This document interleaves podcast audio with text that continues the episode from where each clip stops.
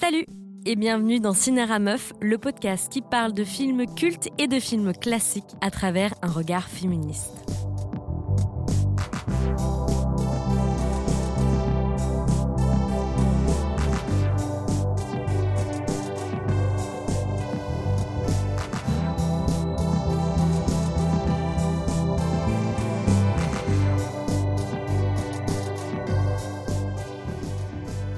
En 2006, Éric Zemmour publie Le Premier Sexe, un essai masculiniste qui marque le début de la notoriété médiatique du polémiste et qui, à l'époque, a ouvert un débat houleux sur la place des hommes et des femmes dans la société, et a ainsi permis de démocratiser en France l'expression de crise de la masculinité. Blâmant la féminisation de la société, ce discours sous-entend que les hommes ne se retrouveraient plus dans leur rôle de départ. Ils prennent désormais beaucoup trop soin de leur apparence, achètent des biens inutiles, sont devenus passifs et pacifistes, bref, ils ne détiennent plus le monopole de la productivité, de la violence, de la puissance. Je cite là les termes d'Éric Zemmour, bien évidemment. Bon, je vais pas ménager le suspense. Hein. Zemmour, il n'a absolument pas inventé l'eau chaude. C'est un discours pro-masculiniste qui a longtemps servi à décrédibiliser la cause des femmes dans l'histoire. C'est ce qu'on apprend notamment dans l'essai du chercheur canadien Francis Dupuy-Derry qui s'appelle La crise de la masculinité, autopsie d'un mythe tenace, publié en 2018. La crise de la masculinité est ici expliquée comme un phénomène de société qui est apparu d'ailleurs plusieurs fois dans l'histoire, et ce dans plusieurs parties du monde dès lors que les femmes commençaient à avoir de plus en plus de droits et de pouvoir. Sorry, not sorry le Z. Hein. Des hommes en colère, des hommes tristes, troublés ou perdus parce que leur rôle traditionnel leur a été arraché des mains au mieux par le capitalisme ou au pire par les affreuses féministes qui osent réclamer un peu d'égalité, c'est notamment le sujet conscientisé ou non, littéral ou métaphorique de pas mal de films hollywoodiens avec lesquels moi bah, j'ai grandi. Mon invité sur cette émission, Peter Dickin, que je vous présenterai un peu plus tard, a d'ailleurs recensé pas moins de 25 films, 25, sortis la même année, en 1999, qui proposent une réflexion autour de l'identité des hommes dans la société à la fin du millénaire. Vous les connaissez, j'en suis certaine, on retrouve parmi ces films Matrix des sœurs Wachowski, American Psycho de Marie American Beauty par Sam Mendes ou encore Magnola de Paul Thomas Anderson. Une sélection de films très applaudie par le public où on peut retrouver aussi, du coup, le très renommé Fight Club de David Fincher, bah, sorti en 99.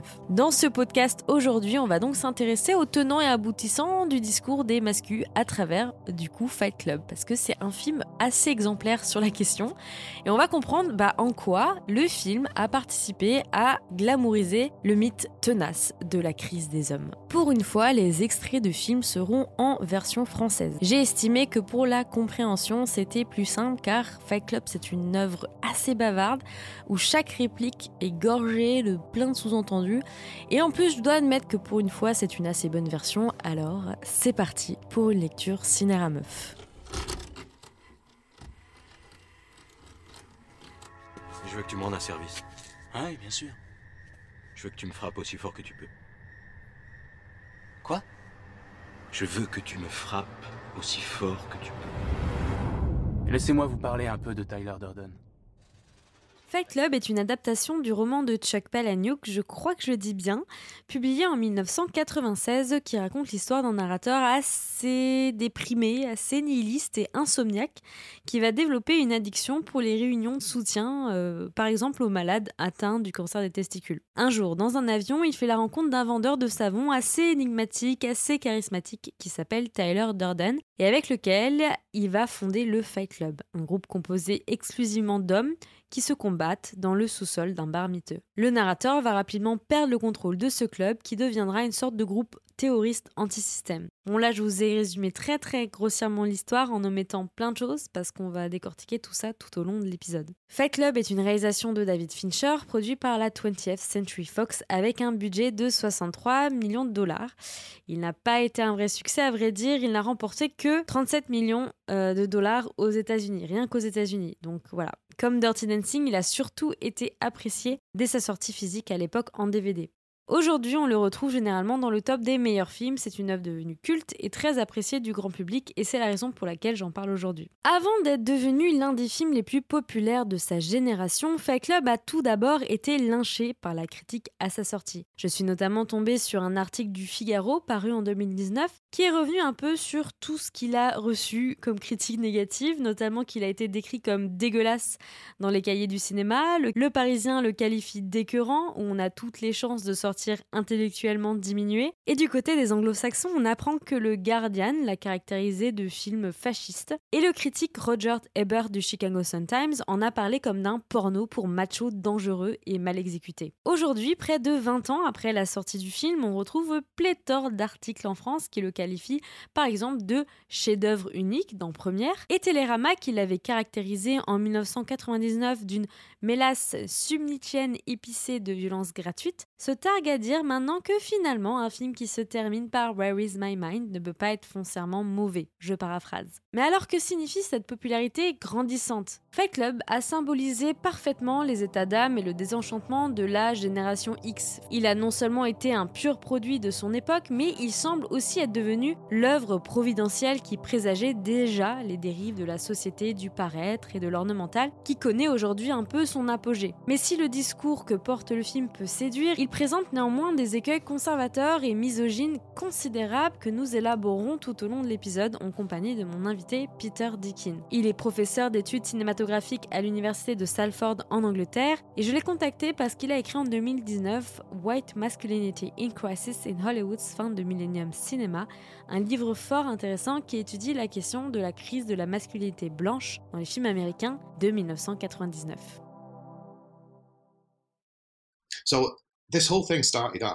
Tout a commencé par un projet doctoral où j'essayais vraiment de réfléchir à ce que je voulais faire et ce que je voulais explorer, en ayant eu la très vague idée d'étudier la notion de violence dans le cinéma populaire hollywoodien. Ce qui est d'ailleurs une idée qui me fascine encore aujourd'hui et tout particulièrement l'idée selon laquelle la violence serait un dispositif thérapeutique, une violence qui serait destinée à guérir ou à soigner quelque chose.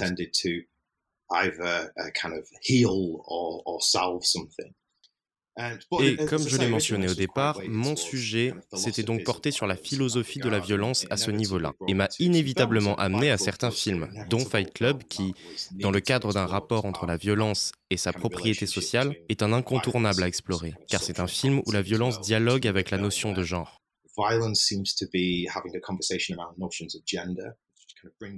Ainsi, cela m'a petit à petit conduit au sujet tel qu'il est présenté actuellement. Lorsque j'ai regardé les dates de certains films comme Payback, sorti en 99, ou encore American Psycho de Mary Aaron en 2000, j'ai commencé à réaliser que quelque chose s'était passé à la fin du millénaire. J'ai commencé par parler de trois ou quatre films, puis Matrix est arrivé, et avant même de savoir où j'en étais, je me suis retrouvé avec 25 longs métrages, 25 œuvres hollywoodiennes très populaires, qui au courant de l'année 1999 à 2000 avait quelque chose à voir avec une crise de la masculinité.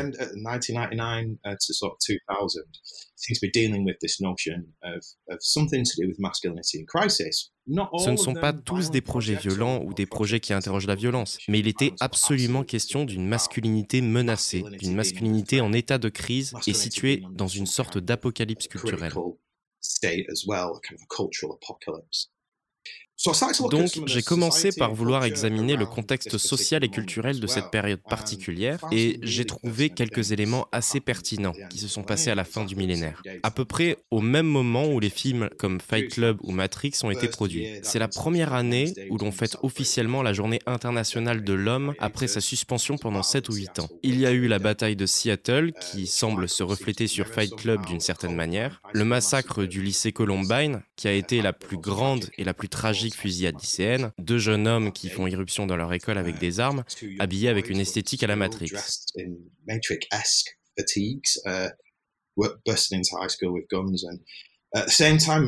Au même moment, l'économie américaine est dans une situation prospère et stable. L'avènement du secteur de la tech et de l'informatique a notamment contribué à l'essor économique des États-Unis.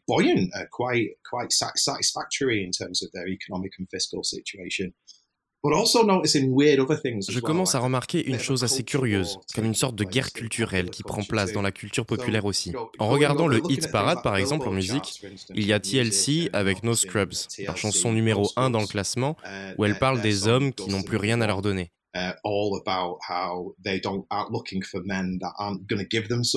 D'autres déclarations assez girl power poussées aussi par le groupe Spice Girls ou les Destiny's Child avec Bills Bills Bills qui a aussi été numéro 1 cette année-là. Sans oublier Sex and the City, qui est devenu une référence à cette époque. D'autres films ont fait leur apparition comme Girls Interrupted en 99, dialoguant aussi avec ces sujets-là. Des œuvres qui rentrent presque en opposition avec certains programmes télévisés qui sont apparus comme Les Sopranos, Family Guy, Jackass, tous à la fin du millénaire. Sans parler de ce qui se passe vraiment à la fin du millénaire, la fièvre du bug de l'an 2000. Les gens pensaient que c'était la fin du monde, l'apocalypse, mais c'était aussi le moment idéal pour que nous réfléchissions collectivement en tant que société à ce que nous allions faire, comment nous nous percevions en tant qu'hommes et femmes dans la société au cours du prochain millénaire. Tout cela était pour moi absolument fascinant. Et il fallait que je crée quelque chose à partir de cela. Bien sûr, le projet doctoral est devenu une thèse et j'ai ensuite écrit le livre quelques années plus tard.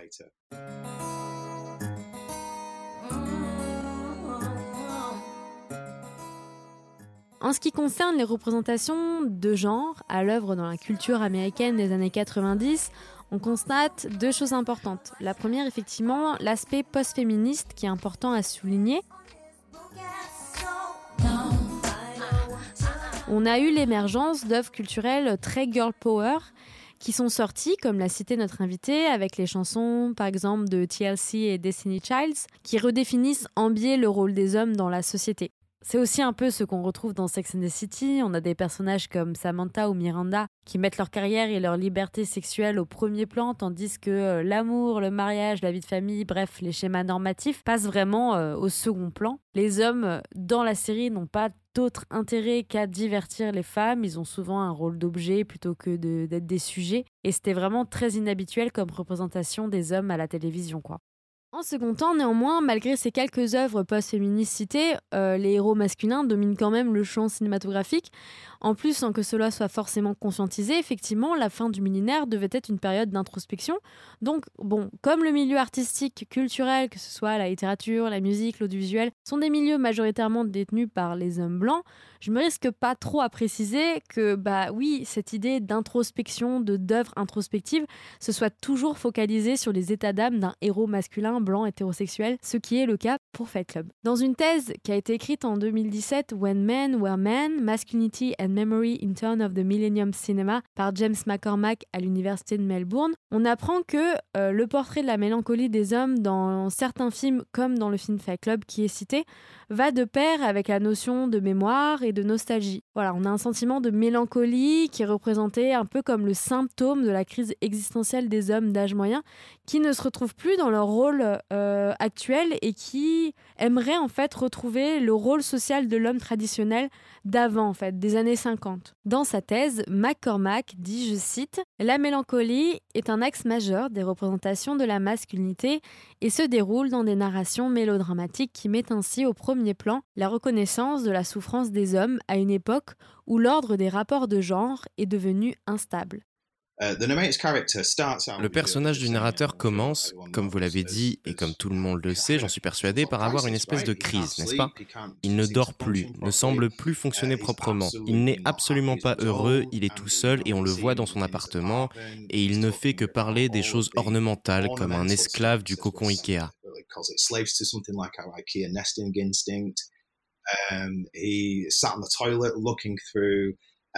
le voit assis sur ses toilettes parcourant tout le catalogue IKEA et il se demande quel canapé me définit en tant qu'individu. Une réplique très délibérée qui indique qu'il est devenu complètement envoûté et englobé dans la culture matérialiste et le marketing qui lui ont fait perdre son identité.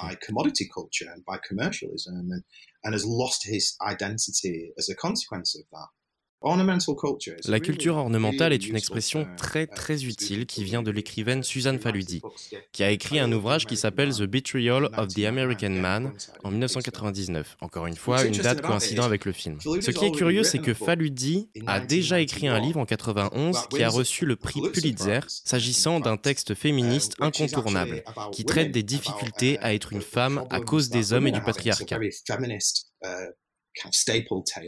About the problems that men and patriarchy are giving to women. And at the end of the end of the decade, she revisits this. Sauf qu'à la fin de la décennie, elle revisite son propre ouvrage et se dit attendez un peu, les hommes aussi sont touchés par cette situation, et dit que la notion de culture ornementale, telle qu'elle l'a définie, veut que les hommes se sont retrouvés dans les mêmes conditions que celles dans lesquelles les femmes ont presque toujours été. Elles ont toujours été poussées vers la consommation d'une part, mais aussi vers la beauté, l'image et les produits, et le besoin d'acheter ces produits. and and the commodities that seem to come with that too, and the, need to buy those commodities. Elle explique que le mot ornemental est approprié car un ornement n'a pas d'autre fonction que celle d'être esthétique. C'est quelque chose qui existe pour être vu, mais qui n'a aucun intérêt utilitaire.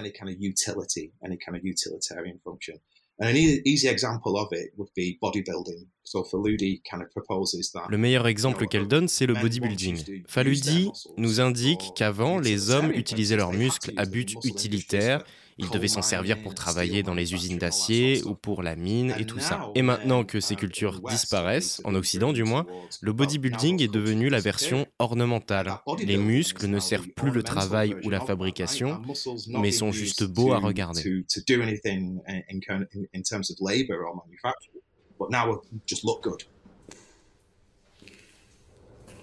Putain, je vois ici les hommes les plus forts et les plus intelligents que j'ai jamais eus. Je vois tout ce potentiel. Et je le vois gâché. Je vois une génération entière qui travaille à des pompes à essence, qui fait le service dans des restos, ou qui esclave d'un petit chef dans un bureau. La pub nous fait courir après des voitures et des fringues. On fait des boulots qu'on déteste pour se payer des merdes qui nous servent à rien. On est les enfants oubliés de l'histoire, mes amis. On n'a pas de but ni de vraie place. On n'a pas de grande guerre, pas de grande dépression. Notre grande guerre est spirituelle. Notre grande dépression, c'est nos vies.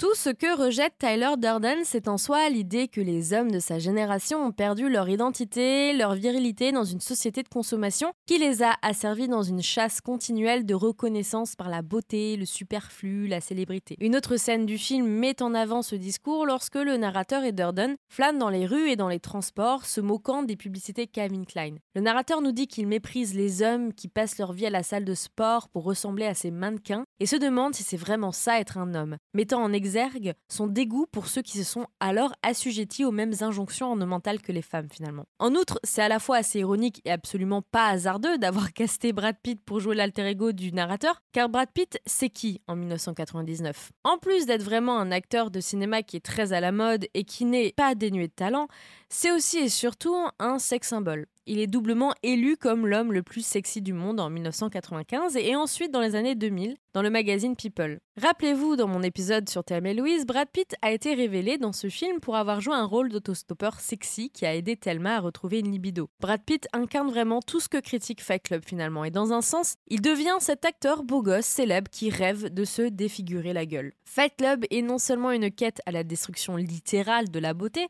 mais par conséquent, c'est aussi une quête contre la féminisation des hommes. Il s'agit d'une interprétation qui est aussi soutenue par le chercheur et critique américain Henri Giroux dans une analyse datant de 2001 qui s'intitule Private Satisfaction and Public Disorder, Fight Club, Patriarchy and the Politics of Masculine Violence, où il explique que la violence dans Fight Club a une dimension idéologique et spirituelle qui est censée nettoyer et purifier les hommes de l'influence des femmes. Giroux explique, je cite, La critique de la consommation qui est présentée tout au long du film n'est pas nécessairement une critique du capitalisme, mais plutôt celle de la féminisation et de la domestication des hommes dans une société dirigée par la vente et l'achat. La consommation est critiquée ici car considérée comme une pratique féminine. Fin de la citation. Donc le narrateur se sent émasculé, en colère, triste parce qu'il croise trois pots photos de ses semblables cul nus dans une rue et parce qu'il s'achète l'intégralité de son catalogue IKEA pour combler sa frustration d'un job de bureau qui l'ennuie. Franchement, le narrateur Tyler et toute cette clique du Fight Club, c'est vraiment la définition du ouin ouin club en puissance.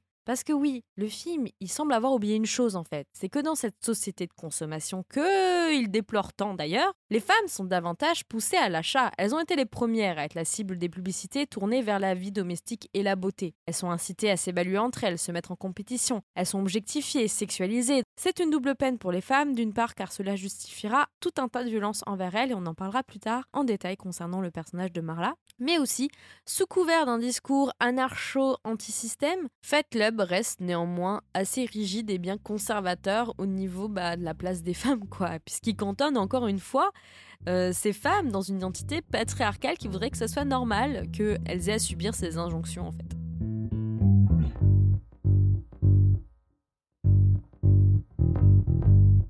Bon, je me risque pas trop à dire que Fake Club est un film profondément misogyne et le pire dans tout ça c'est que je pense que c'était pas conscientisé, c'était pas voulu du tout. Le but c'était vraiment de mettre en avant un discours un peu anti-système mais encore une fois vraiment concentré sur les hommes quoi.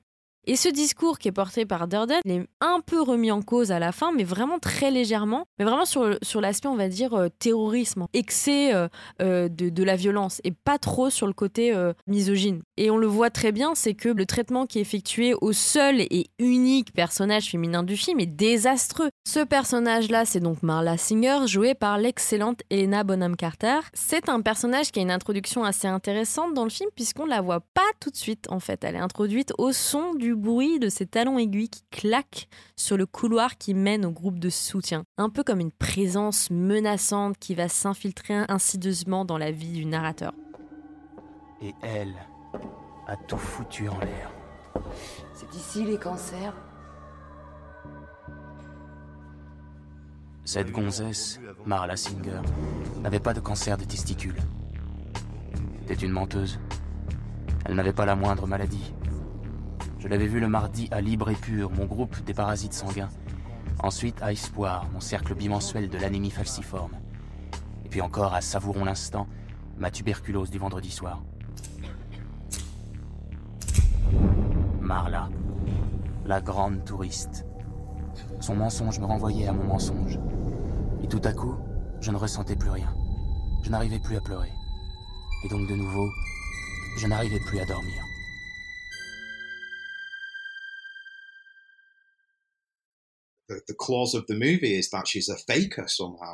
La thèse du film est qu'elle est en quelque sorte une impostrice de la masculinité, emblématique peut-être des femmes qui sont devenues trop puissantes grâce à beaucoup de choses dont nous avons déjà parlé, comme avec Sex and the City, et toute cette nouvelle rhétorique apparue dans la culture populaire. Ainsi, le fait que Marla Singer soit habillée comme une parfaite femme fatale, vêtue de noir, un pur classique d'Hollywood, ils ont absolument voulu la positionner en méchante dans le film, et plusieurs dialogues semblent aller dans ce sens. Absolutely positioning that she is a villain of this piece, and there's various you know, dialogue that seems to be pitching towards that as well.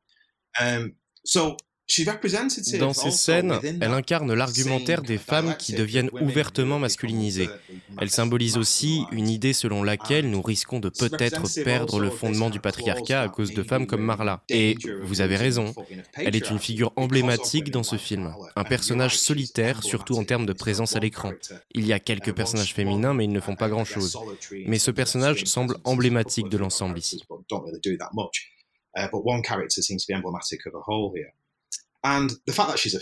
Et uh, le fait qu'elle soit une impostrice, qu'elle ne devrait pas faire partie de ce groupe de soutien du cancer des testicules dont j'ai uh, parlé, le narrateur l'appelle donc la prédatrice se faisant passer pour un caniche.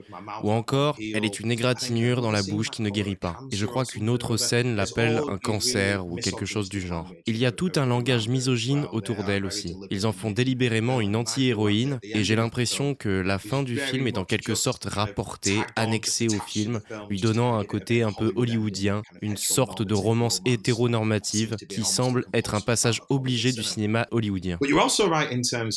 Mais vous avez aussi totalement raison en rapport aux choses sexuelles qui se déroulent avec et surtout envers Marla. Ils essayent de la dominer et de la maîtriser avec le sexe, et quand Tyler Durden couche avec elle, on entend tous ces bruits, les fessées qu'il lui donne et tous ces trucs qui se passent dans le film. Il sort de la chambre et la qualifie de baise sportive, ce qui est, je trouve, une expression horrible même si elle reste représentative de ce que le film veut nous montrer de Marla. Le sport, tout d'abord, suggère que l'activité sexuelle est purement performative et masculine. Et puis aussi avec l'idée de ne pas appeler ça du sexe ou juste faire l'amour, mais utiliser un terme plus obscène encore. Après qu'il couche avec elle, quand il sort, on voit qu'il porte des gants en caoutchouc, ce qui est un détail plutôt intéressant. Oui, voilà, comme si elle était dégoûtante, comme si elle a une maladie ou une infection ou quelque chose comme ça. C'est assez horrible lorsque l'on commence à déconstruire le film sous cet angle bien particulier. Et bien évidemment, l'histoire s'en déresponsabilise complètement quand on se dit que c'est juste la facette Tyler et pas le narrateur dans le film et qu'il finit par être avec elle par la suite. Et puis, ils ont imposé cette fin hollywoodienne qui, selon moi, n'efface vraiment pas ce que le film a fait tout du long à Marla. Mais revenons à la notion de la femme fatale. Selon moi, et comment on l'étudie notamment dans les cours, on pense à la femme fatale dans les films noirs comme étant conçue dans le but de remettre les femmes à leur place d'origine, pour diaboliser les femmes qui sont devenues trop puissantes. C'est ce que l'on constate dans certains classiques tels que Gilda, Assurance pour la mort, etc., etc. N'est-ce pas?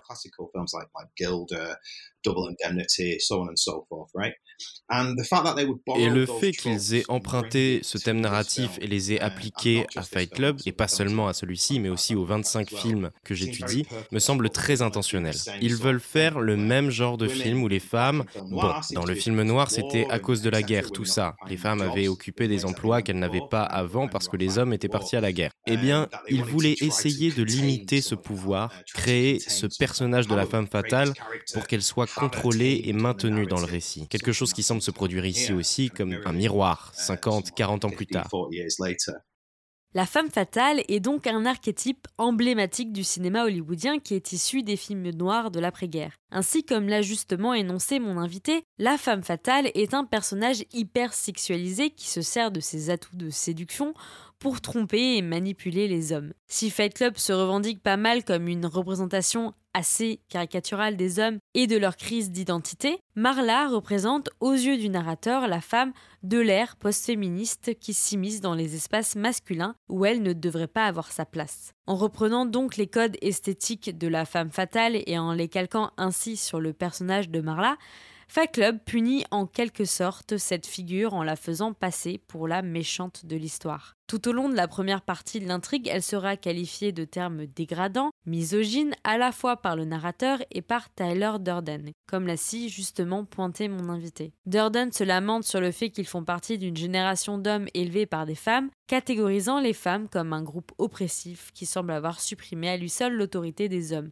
ce qui justifie qu'en plus de se servir de Marla pour du sexe, parce qu'il faut bien en retirer quelque chose, hein, il la méprise, il la punit au plus haut point, il va même jusqu'à l'humilier, utiliser des gants pendant des rapports avec elle comme si elle était atteinte d'une maladie. Même si la relation du narrateur et de Marla est carrément toxique, hein, il, s'en sert un peu comme d'un punching ball émotionnel en fait, bah c'est aussi une relation qui a plein d'ambivalence. Ce qui dérange le plus le personnage d'Edward Norton, c'est que contrairement à lui, Marla, elle, assume à 100% le fait d'être une fraude dans ses groupes de soutien. Parce qu'il n'y a pas vraiment d'ambiguïté à ce niveau-là, hein. elle n'a pas techniquement euh, de cancer des testicules. En fait, ce qui le gêne, c'est son audace, son honnêteté, sa franchise, sa transparence, le fait qu'elle n'ait pas peur de lui montrer aussi sa vulnérabilité, sa propre dépression qui va la conduire à faire une tentative de suicide et dont il va être témoin. Bref, en réalité, le véritable alter ego du narrateur, c'est pas Tyler Durden, ça devrait pas être Tyler Durden, c'est Marla. Dans le sens où elle est son propre miroir, lui renvoyant non seulement à la figure tous ses mensonges et sa culpabilité, mais aussi tout ce qu'il désire être finalement, quelqu'un d'honnête avec lui-même. Donc la relation entre Marla et le narrateur n'est pas si anecdotique que ça et peut soulever des réelles propositions de narration et des interprétations psychologiques intéressantes, sauf que bah on passe un peu à côté, hein. ça marche pas trop. Et la raison pour laquelle ça ne marche pas, c'est non seulement à cause de ce que nous a dit notre invité à propos de l'idée que cette fin hollywoodienne a un peu été mise là par obligation, mais selon moi, c'est aussi causé par la fascination et le culte qui est fabriqué autour du personnage de Tyler Durden et comment le film semble l'avoir mis vraiment au premier plan tout en esthétisant son propos euh, assez spé.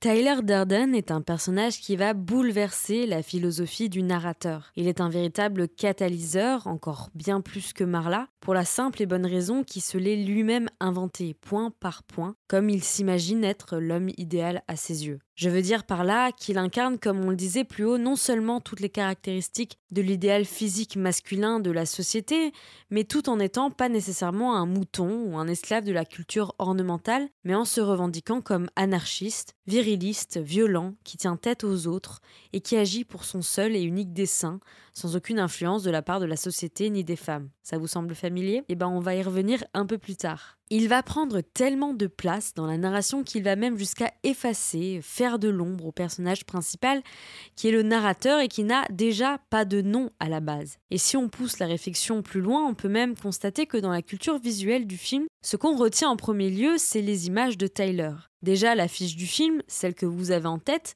nous présente Tyler au premier plan, pas le narrateur. Tyler, il a un look qui marque les esprits, la veste en cuir rouge, vous l'avez C'est lui qui couche avec Marla, qui possède la femme, hein il a des punchlines incisives et une attitude tellement chaotique qui le met en marge de l'œuvre et qui le rend unique et très captivant. Sans oublier à quel point la caméra possède un véritable male gaze sur ce personnage, et cela me laisse l'opportunité de faire une transition sur l'interprétation queer que l'œuvre a eue, car oui, Fight Club peut être perçu comme un film qui présente une double lecture homoérotique. Un groupe exclusivement composé d'hommes à moitié nus qui se battent au corps à corps et qui ne doivent au grand jamais en parler à personne, cette analyse qui a été maintes fois étudiée, le personnage de Brad Pitt est là aussi pour suggérer l'attirance du film, l'attirance de la caméra en fait envers lui, et qui influence aussi l'audience en ce sens. Il est sexualisé, on le voit souvent torse nu, les muscles bien huilés, bien saillants, L'une des images les plus emblématiques de Tyler, c'est sans équivoque celui où il se tient au centre de l'image, à moitié dénudé, clope au bec, au milieu des autres hommes du Fight Club. La récurrence par l'image de son sexe, qui est introduit furtivement dans le montage de la scène finale, est là aussi, peut-être, pour suggérer à la fois l'obsession homoérotique du film envers Tyler, et bien entendu l'idée que cet alter ego pro-viriliste ne peut pas être totalement anéanti de l'histoire. Ce qui est ironique pourtant, c'est que dès mes premières recherches sur le sujet, je suis assez rapidement tombée sur des références à Fight Club sur des sites de la manosphère, des blogs ou des forums de discussion promouvant les droits des hommes et qui vouent un certain culte à l'égard du célèbre Tyler Durden. L'ex-entreprise de coach en séduction sexiste et raciste et très problématique Real Social Dynamics en reprenait certains principes et l'un des fondateurs et instructeurs se faisait d'ailleurs appeler Tyler Durden. Deux autres groupuscules masculinistes répandus sur les forums de discussion comme sur Reddit, The Red Pill qui explique pourquoi les femmes sont plus privilégiées que les hommes dans la société, et les MGTOW, Men Going Their Own Way, qui excluent toutes les femmes de leur vie, perçoivent Fight Club et surtout Tyler comme un exemple de conduite de l'homme alpha. Il est caractérisé comme un personnage incompris, voire un martyr de l'histoire qu'il aurait injustement effacé. Ce n'est pas un hasard si le lien entre Fight Club et les groupes masculinistes existe, dans la mesure où Tyler Durden et le discours qu'il porte, comme on l'a vu, est non seulement glamourisé, mais aussi tourné de sorte à ce qu'il nous paraît être universel dans cette société capitaliste tournée vers la célébrité, la richesse et l'argent. Pour savoir si on est un vrai mec, selon Tyler, il suffit de se battre dans la vie. C'est ce qu'il dit au narrateur, que l'on peut d'ailleurs interpréter de manière littérale ou métaphorique. C'est plutôt tentant comme discours. C'est une formule magique que les dominants aiment sortir, genre il suffit de traverser la rue pour trouver un boulot, vous voyez Eh ben ce n'est pas aussi simple que ça, mais c'est pourtant ce qui est mis en avant dans le film, dans une scène très marquante où Tyler porte un sermon méritocratique assez lunaire qui résonne bah, fortement avec son propos conservateur et réactionnaire. Tu voulais devenir quoi, Raymond SL La question, Raymond, c'est qu'est-ce que tu t'étais fixé comme but Allez, réponds-lui Je voulais devenir vétérinaire. Les animaux Ouais, les animaux, des tas de trucs. Des tas de trucs, oui, ça j'ai compris. Bon, alors tu vas devoir reprendre tes études. Les études sont bien trop longues. Tu préfères mourir Non, non, je vous en prie. Tu préfères crever, ici, à genoux, derrière une épicerie à la con Non, non, mon Dieu, non, ne tirez pas. Je t'emprunte ton permis. Maintenant, je t'ai à l'œil. Je sais où tu vis. Si tu n'as rien fait pour devenir vétérinaire dans six semaines, tu es mort. File chez toi.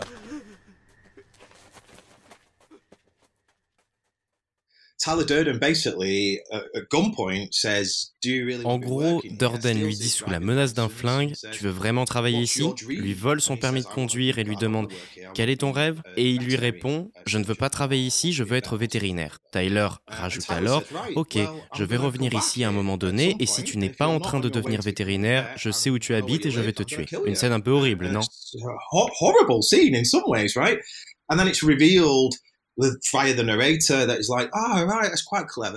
On nous révèle par la suite que ah bah oui c'est malin parce que Tyler nous dit que le lendemain il va se réveiller et sa nourriture aura un meilleur goût parce que dorénavant il n'aura pas d'autre choix que de poursuivre son rêve et qu'il lui a donné sa chance. Il lui a ouvert la voie pour l'empêcher de continuer à travailler dans cette épicerie. Il peut partir et réaliser ses rêves. Uh, c'est d'ailleurs Henri Giroux, un critique fantastique qui a beaucoup écrit sur Fight Club, genre beaucoup, et qui a des moments semble horrifié par ce film d'ailleurs. Giroud est un auteur que j'ai retenu puisqu'il dit que Fight Club ignore certaines problématiques structurelles, ainsi que la réalité de beaucoup de gens. ce qui rend l'idéologie portée par Tyler Durden creuse, voire fasciste en quelque sorte aussi.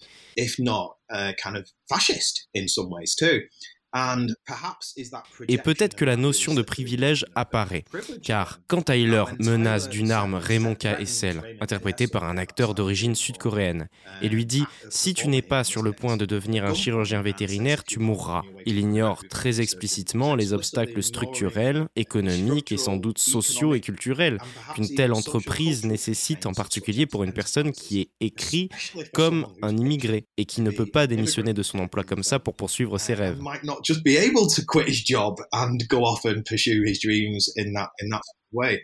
Uh, at best, it's naive.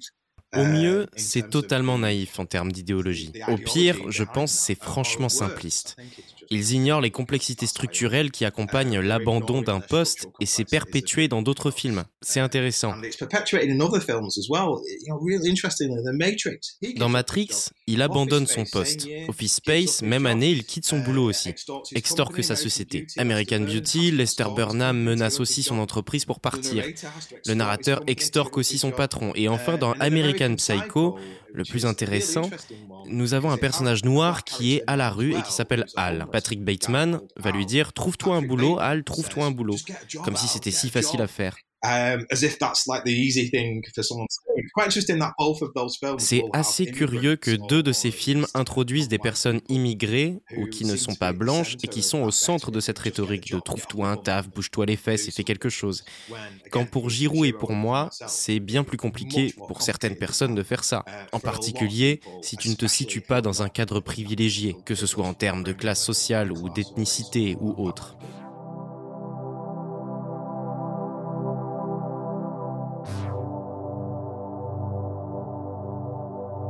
Fight Club reste un film aux multiples interprétations et il a été réalisé comme tel et c'est la raison pour laquelle je crois il énerve ou fascine autant qu'il fédère beaucoup de personnes. Dans l'ouvrage de Peter Dickin, il relève quelque chose qui est vrai, c'est que Fight Club se contredit lui-même en n'assumant pas son propre discours. Dickin parle d'une fin faussée, déjà parce que bah, la fin du livre n'a rien à voir avec la fin du film. Alors que le narrateur du livre se réveille dans un hôpital psychiatrique sans Marla, après que la révolution anti-système ait été déclenchée et qu'il se rend compte que même le personnel de l'hôpital fait partie du projet Mayhem, celui du film va retrouver Marla devant les bâtiments qui explosent et va lui promettre que tout va aller pour le mieux, sans nous montrer si le projet Mayhem va se poursuivre ou non. Selon Dickin, le film propose un dénouement trop hollywoodien et Hollywood ne peut vraiment pas assumer ce discours qui est supposément anarchiste puisqu'il dépend en définitive de tout ce que Fight Club dénonce. Il dépend de cette crise de la masculinité, de la société de consommation, de la culture ornementale pour pousser les gens à venir acheter et consommer des produits culturels. On peut aussi être tenté de penser que le film dénonce quelque part l'idée que la masculinité revendiquée par Tyler est toxique, nuisible, évidemment, que la violence que le narrateur s'inflige sur lui-même est vaine. Mais encore une fois, le film se refuse toute autocritique franche. Celle-ci est, comme on l'a vu, assez légère et, enfin, tellement légère que le film a ouvert la porte sans vraiment en avoir conscience à des interprétations citées qui viennent des mouvements d'extrême droite, des mouvements pro-virilistes, fascistes, masculinistes, qui comprennent en fait que bah, la crise masculine démontrée dans Fight Club a bien été le fruit des idées progressistes, des idées féministes et de la domestication à leur tour des hommes. En définitive, ce qui me pose le plus problème avec Fight Club, c'est la surdramatisation d'une problématique qui ne concernerait que la partie du monde la plus privilégiée, excluant toute réflexion autour de la pauvreté, de la couleur de peau, de la sexualité et du genre, mais en se concentrant purement et uniquement sur le mal-être des hommes blancs américains. Et Dieu que ce mal-être a l'air énorme, hein, et qu'il est devenu, malgré tout ça, un des films les plus applaudis et les plus discutés du cinéma. Et je sais pas pour vous, mais pour moi, je pense qu'il serait bien temps que cela change. Je vous remercie d'avoir écouté cet épisode sur Fight Club jusqu'au bout. J'espère que ça vous a plu. Un grand merci à Peter Dickin d'avoir accepté de répondre à mes questions et d'avoir su rendre ce sujet passionnant. Si le livre qu'il a écrit vous intéresse, il est disponible en anglais. Il s'appelle White Masculinity in Crisis in Hollywood's fin de Millennium Cinema aux éditions Lexington Books. Vous trouverez toutes les références citées en description ainsi que sur le site internet cinerameufpodcast.com. Je m'appelle Alice Creusot, j'ai travaillé sur l'écriture, la narration, la réalisation et le montage de l'épisode. La musique a été produite par le duo musical Air Lumière composé de Nicolas Goubier et Gaëtan Martin. Je remercie également Jean Destrem d'être venu faire le doublage en français de mon invité. Si l'épisode vous a intéressé et si vous souhaitez soutenir ce programme, n'hésitez pas déjà à le partager et à en parler autour de vous, mais aussi à vous abonner et laisser des étoiles sur Apple Podcast et Spotify. Ça me ferait très plaisir. Quant à moi, je vous donne rendez-vous sur la page Instagram du podcast Cinérameuf pour échanger avec vous et je vous dis à bientôt pour une prochaine lecture Cinérameuf.